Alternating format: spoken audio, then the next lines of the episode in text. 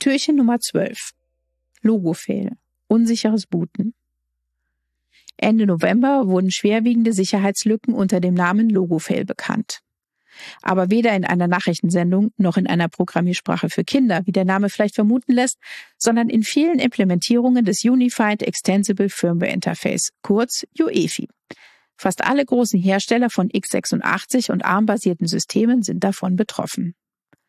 Das Unified Extensible Firmware Interface ist eine Spezifikation für Firmware von Computern.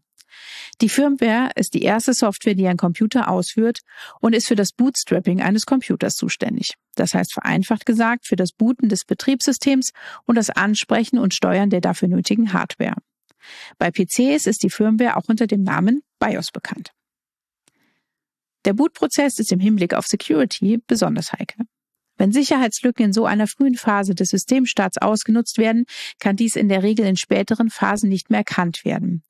UEFI beinhaltet daher eine Funktion namens Secure Boot. Diese stellt mittels kryptografischer Signaturen sicher, dass wichtige Teile des Bootprozesses, zum Beispiel der Bootloader des Betriebssystems, nicht verändert werden können und somit keine Schadsoftware enthalten. Da eine UEFI-Firmware dieser Tage im Allgemeinen auch nicht mehr fest verdrahtet, sondern aktualisierbar ist, wird auch sie durch kryptografische Signaturen gesichert.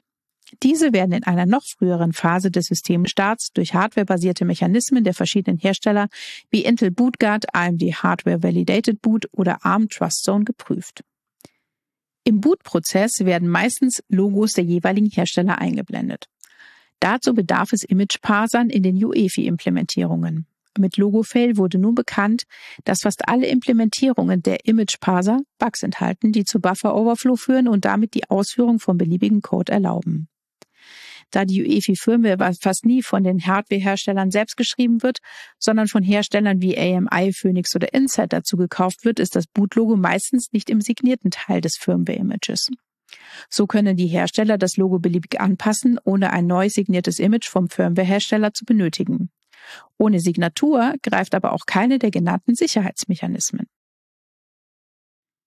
Die Bilddatei des Logo befindet sich je nach Hersteller typischerweise in der EFI-Systempartition auf dem Bootmedium oder im NVRAM. Letzteres ist ein nicht flüchtiger Speicher, in dem bestimmte Parameter für Bootprozesse abgelegt werden. In beiden Fällen können die Bilddateien recht leicht überschrieben werden. Für einen erfolgreichen Angriff wird also eine Bilddatei benötigt, die so manipuliert ist, dass sie einen Buffer-Overflow auslöst und den auszuführenden Schadcode enthält für halbwegs versierte AngreiferInnen ein Kinderspiel. Beim nächsten Bootprozess wird der Schadcode ausgeführt. Für einen erfolgreichen Angriff braucht es allerdings physischen Zugriff auf das System, um die Bilddatei zu tauschen. Oder eine weitere Lücke, die Zugriff auf das Dateisystem gewährt, zum Beispiel in einem Browser, um die Bilddatei auch aus der Ferne zu ersetzen. Eine weitere Möglichkeit ist es, die NutzerInnen des Systems dazu zu bringen, eine zwar manipulierte, aber mit korrekter Signatur versehene Firmware einzuspielen. Nach einer Infektion wird man die Schadsoftware nur schwer wieder los. Bei einer Neuinstallation des Betriebssystems bleibt die EFI-Systempartition oft erhalten.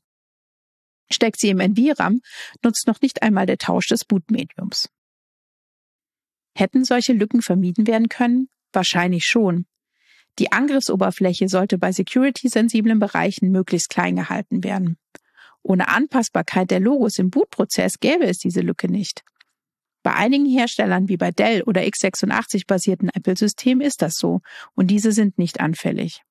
Die Firmware-Hersteller hätten auch einfach unseren Adventskalender aus dem letzten Jahr hören können. Hinter Türchen Nummer drei haben wir dringend dazu geraten, Programmiersprachen zu nutzen, die memory safe sind. Und auch wenn der Umstieg auf sichere Sprachen in diesem Fall aus den verschiedensten Gründen unrealistisch sein mag, dann hätte man hinter Türchen Nummer elf Fuzzing kennengelernt. Genau damit haben die Logo-Fail-EntdeckerInnen nur wenige Sekunden gebraucht, um einige der Sicherheitslücken in den Image-Parsern zu finden.